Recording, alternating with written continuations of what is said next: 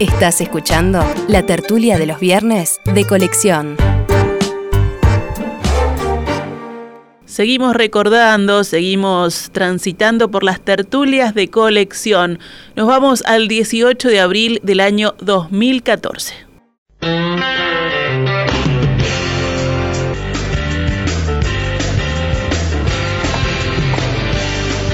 Y ahora sí, con Carlos Maggi, Juan Grompone, Ana Ribeiro, la que no había saludado. Ana, ¿cómo te va? Y Alicia Escardola. Que... Comenzamos entonces con este tema sobre el fallecimiento de Gabriel García Márquez. Sobre las 4 de la tarde de ayer, hora uruguaya, se dio a conocer una noticia que, aunque no sorprendió, de todos modos llenó de luto al mundo entero.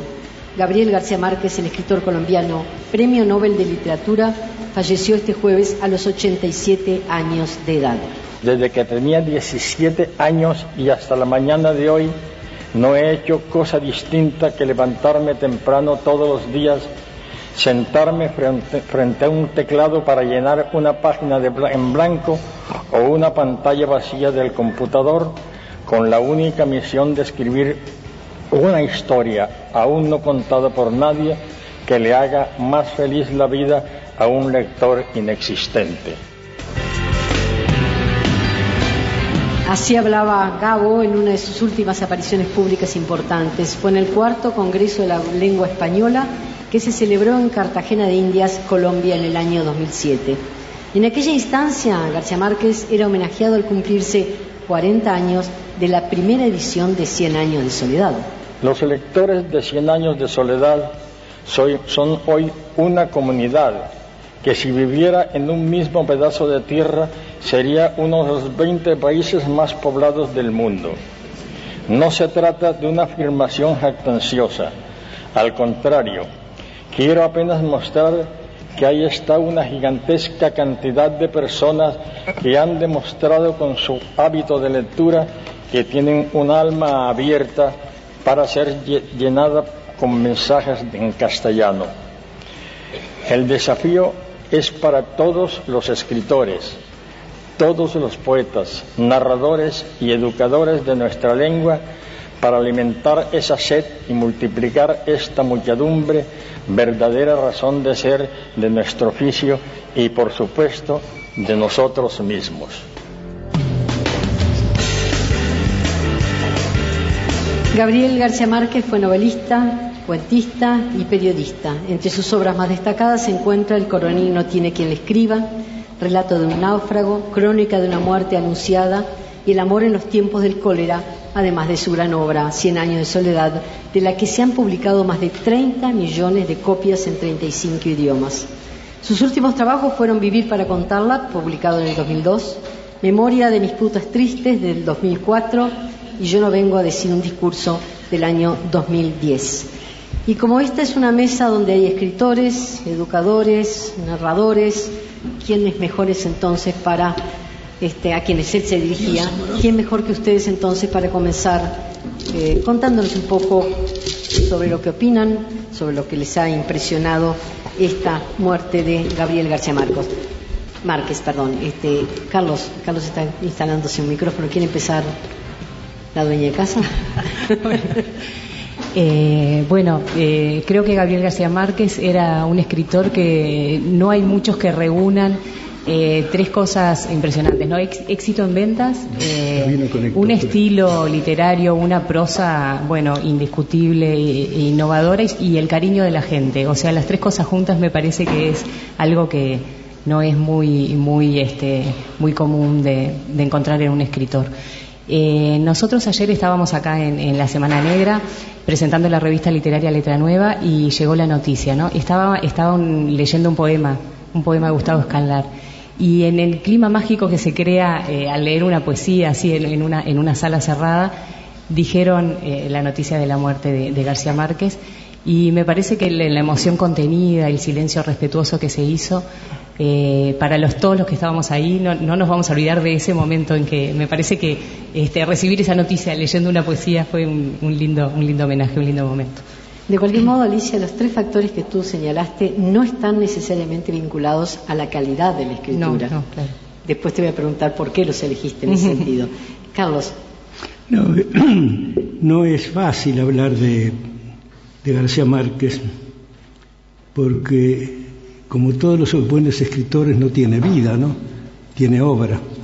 Y este, la verdad es que los grandes acontecimientos de su, de su existencia se dieron cuando estaba solo, pensando, imaginando, creando.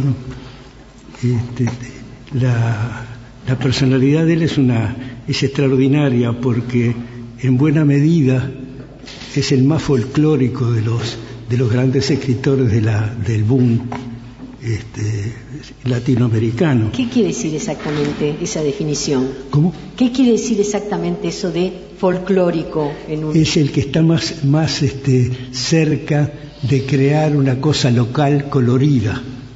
¿no? Los, los, demás escritores latinoamericanos, los más grandes, Bonetti, por ejemplo, o cualquiera de los, de los grandes, Cortázar, todos, trabajan en una literatura universal el boom latinoamericano se caracteriza por ser internacional, y él es el más folclore, más, sobre todo en, la gran obra que tiene, que es este, de las primeras que escribió, este, Cien años de soledad, y es crea un mundo ¿no? este, imaginario y muy, muy característico, muy, muy metido en, la cosa latinoamericana, no es una cosa este, inventada totalmente, es una cosa como producida por la realidad. ¿no? En alguna forma Macondo nunca podría haber estado en Europa, por ejemplo.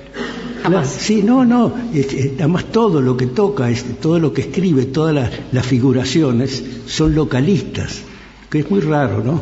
Te da un poco en Sertón Veredas del brasilero también, ¿no? Ana.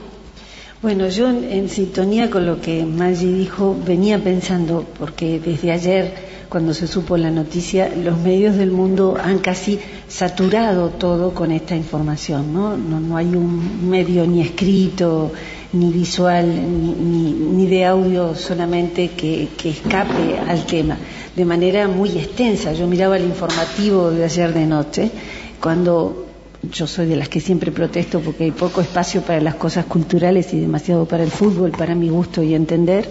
Y sin embargo ayer era exactamente al revés, ¿no? Todo el mundo hablando de García Márquez y mencionando. Entonces, hoy a la mañana, al día siguiente, mm, pensaba, ¿qué vamos a decir nosotros diferente que la gente no esté escuchando desde ayer? Así que me voy a permitir cierta irreverencia que viene en consonancia con lo que Maggi decía, y es, ¿cuánto bien y cuánto mal nos ha hecho García Márquez. Y me refiero a las dos cosas de, forma inmediata. Bien, porque como ella muy bien decía, él recogió el afecto de la gente y creo que fue un afecto que vino por el camino del asombro. ¿Quién no se asombró cuando leyó por primera vez a García Márquez? Yo lo leí cuando el libro tenía un año y medio, dos años que recién había salido, con un total deslumbramiento. Y ahora tengo. Todo se acuerda de seguramente cuando leyó Cien años de soledad. De no poder parar de leer, de aquella edición con aquellas este, como mosaicos en azul, aquella primera edición, y no poder parar de leer y de reírse y de asombrarse y de, que, y, de volver para atrás a ver cuál de los buen día era porque se repetían los nombres. Pero ahora tengo a mis sobrinas, Claudia y Lucía, este, con 17 y 18 años respectivamente que lo están leyendo por obligación de la clase de literatura y en las cuales veo el mismo procedimiento, ¿no? Este, 40 largos años después. Entonces, por esa vía creo que todos le cobramos afecto, pero ¿a qué latinoamericano no le pasó luego tener cierta instancia de enojo con García Márquez. ¿Cuándo? Cuando te toca viajar, cuando te toca ir a un congreso, cuando ves que vienen extranjeros, cuando estás con gente de otro continente que te mira buscando en tu país siempre un Macondo. Y cuando América Latina quiere ser otra cosa que no sea Macondo, quiere ser otro lugar en donde este, no suceda que los dictadores entierran con toda pompa a su pierna izquierda mutilada en batalla, ¿no? Como pasa con, este, con López de Santana. El tres veces dictador de México, y que él lo narra y es un hecho real. Esa mezcla del hecho real, ligeramente exagerado por la literatura, que se convierte en algo fantástico y que en América muchas veces es mera coincidencia con la realidad. Pero no siempre, no siempre somos Macondo. ¿Y cuántas veces hemos luchado por no serlo más?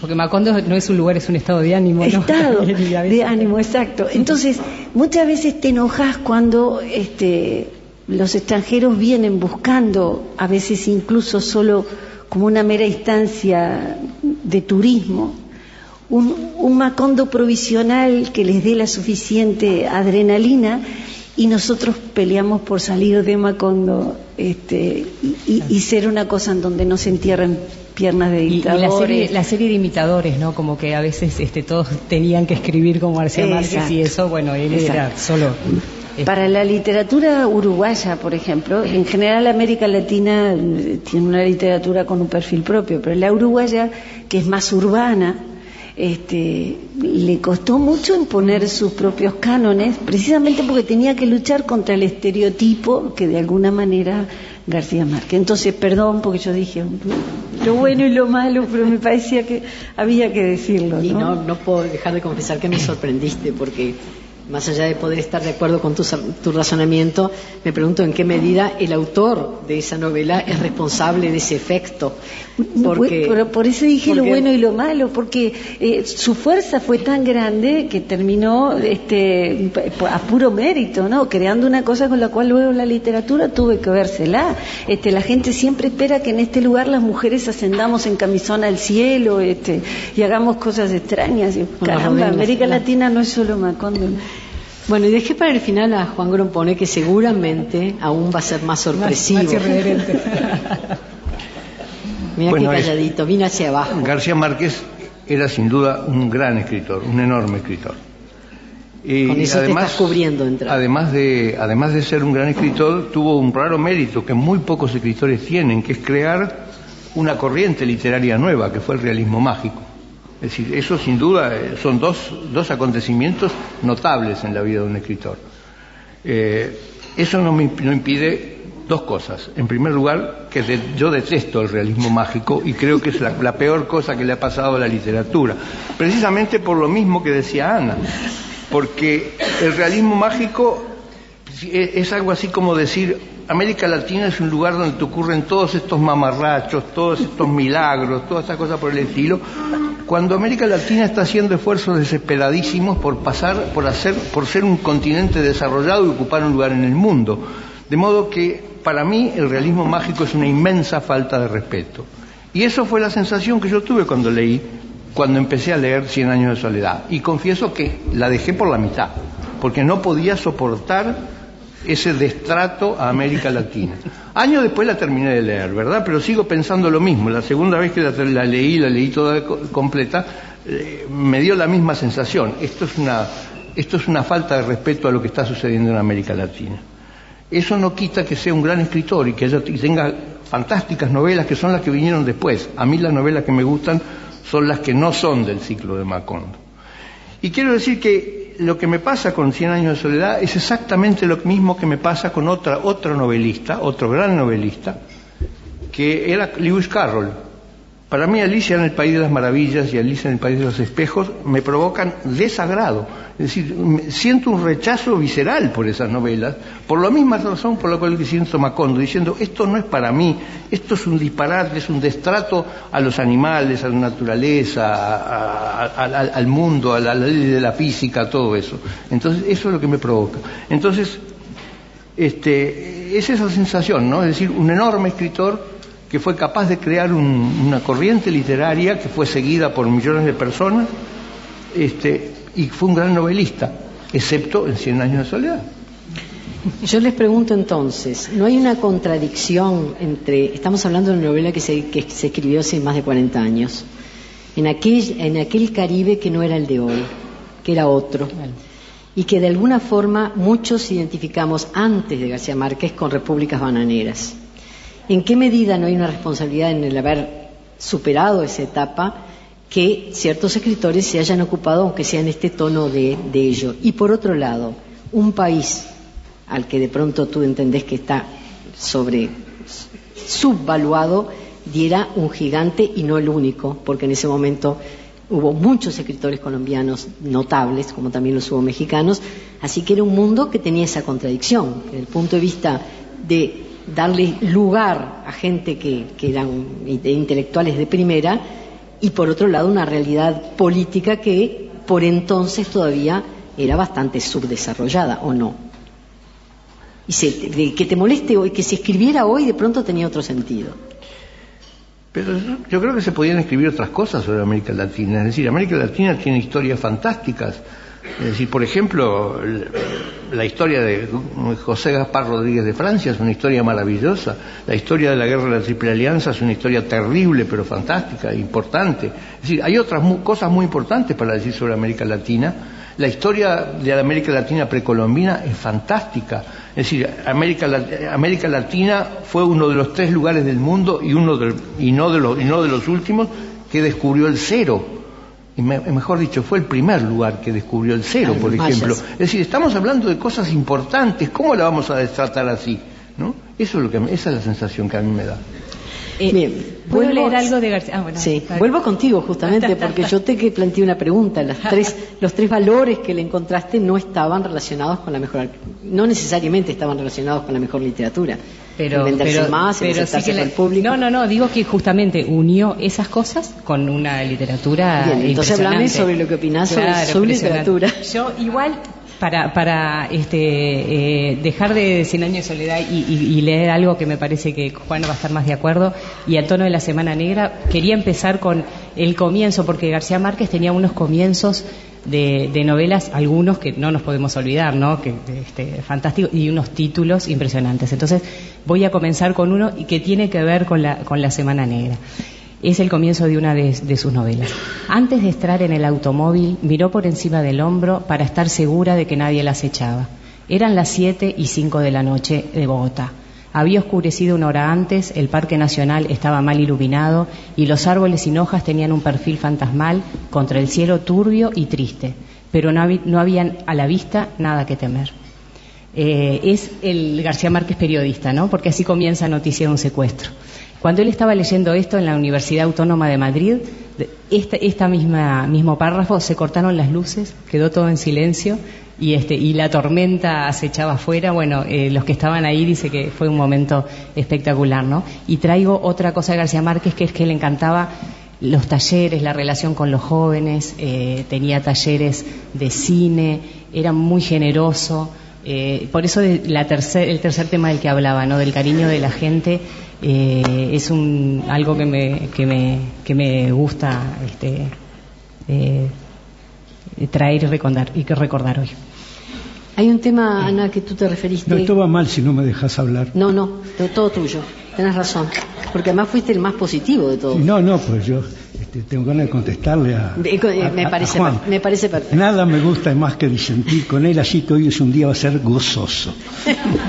este, la, cuando se publicó Cien años de soledad, hubo un estupor general en todo el continente, se vendieron miles y miles de ejemplares de esa novela y conmovió de manera impresionante. Algo tendría. Claro. ¿no? Yo pienso que a Juan le cuesta mucho salir del mundo concreto. Y esa novela te desafía porque te cambia todos los parámetros de ingeniería. No tiene ninguna ingeniería. Este, salvo la literaria. Y la, una revista, creo que era colombiana, hizo una cosa muy linda. Este, cuando estaba toda esa efervescencia, le preguntaron a mucha gente, ¿qué le diría usted a García Márquez? Y a mí me preguntaron eso y yo puse una cosa así, algo así, que no me acuerdo, pero algo así como venís bien, este, no nos abandones, una cosa de esa. Y ella contestó, no, me contestó, porque era decirle y que él te contestaba. Y la revista me mandó la contestación. Y la contestación decía, no te preocupes, esta es una novela que empieza para que la hagamos entre todos. Que era una cosa muy buena porque intuyó el volumen que iba a tener después la, el boom de la novela eh, latinoamericana que por lo regular prescindió del folclore de Latinoamérica. Al revés, prevenida y es toda una, una literatura internacional hecha para circular por el mundo. ¿no? Si revisamos los, los autores del boom, salvo uno de los más grandes, este, que es el brasileño de, de Sertán Veredas, este, los demás este, fueron todos, este, arrancaron todos de otra cosa. Pero a mí lo... que menos me importa es eso, porque la, la, mecánica de una novela está en la fuerza de la imaginación de que está, del que la está creando. La novela duplica la vida, no es una cosa banal. Y tú no tienes ganas de jugar con la vida, no tienes ganas de que se te ocurran cosas locas. Pero es maravilloso que en medio de una selva aparezca un, un barco imposible de, que pese 100 toneladas o 1000 toneladas, yo qué sé lo que cuánto pesa un, un barco de esos de, la época del descubrimiento de América en el medio de la selva que aparezca y con toda naturalidad y es una maravilla porque uno al, al leerla está viviendo una vida que no tiene. Más maravilla es que en el medio de la selva aparezca el número cero Respondió el matemático. Pero yo, yo le voy a plantear a partir de mi propia sensación cuando la leí. En aquel mundo tan tremendamente racional, donde lo, intelectual era analítico, reflexivo y muy difícil, aparece esta literatura que apelaba a la sensualidad y a los sentidos. Yo creo que ningún latinoamericano se hubiera animado a expresarse con esa sensualidad.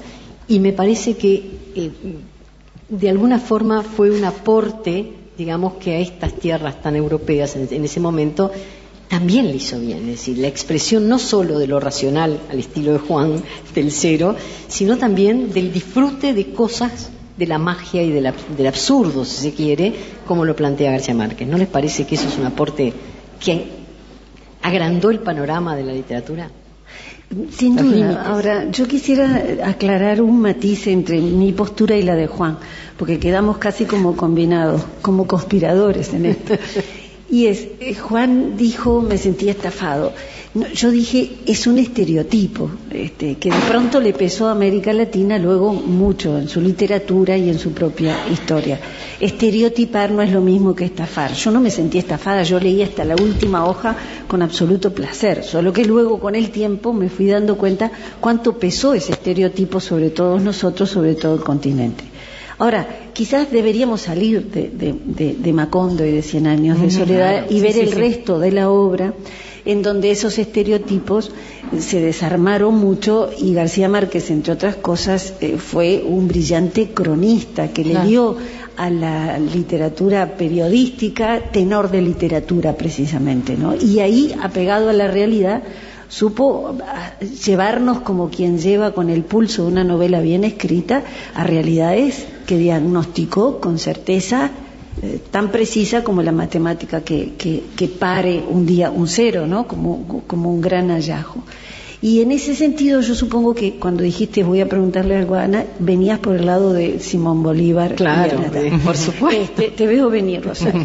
y yo creo que... Y ahí vas a coincidir, porque digo, ahí va a coincidir la gran novela. es la gran novela. De la misma manera novela que ese Gaspar Rodríguez de Francia que tú reclamabas, bueno, merece, este tuvo el mejor de los retratos hecho con, con la mano maestra de Roa Bastos y hizo un gran retrato de la soledad en el poder y, llevó hasta, porque ese es el tenor en la, en la literatura, ¿no? Eh, tomar cosas que son reales y ligeramente llevarlas al nivel de la locura o lo irreal, sin que deje de ser real para ti que estás enganchado con él. Ese es el equilibrio. Una interrupción. Usted siempre tiene permiso. Para colaborar.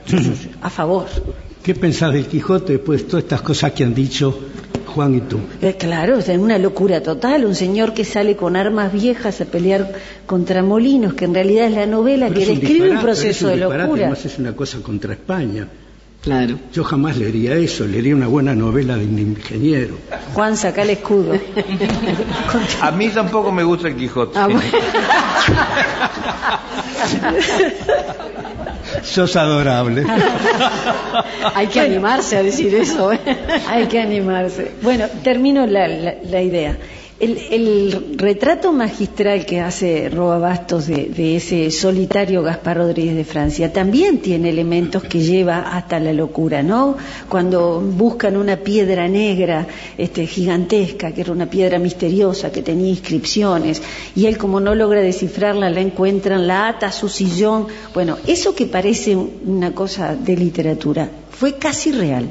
La piedra existió, la hizo buscar, hizo moler esas inscripciones que ahora muchas veces en Paraguay alguien especula con que caramba, eran civilizaciones muy antiguas y esta bestia de Gaspar Rodríguez de Francia aniquiló los testimonios escritos que quedaban.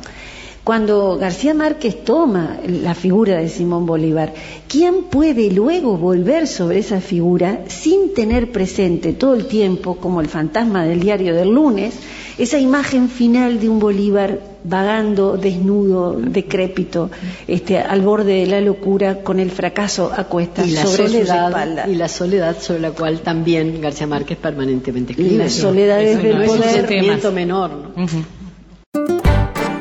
Estás escuchando la tertulia de los viernes de colección.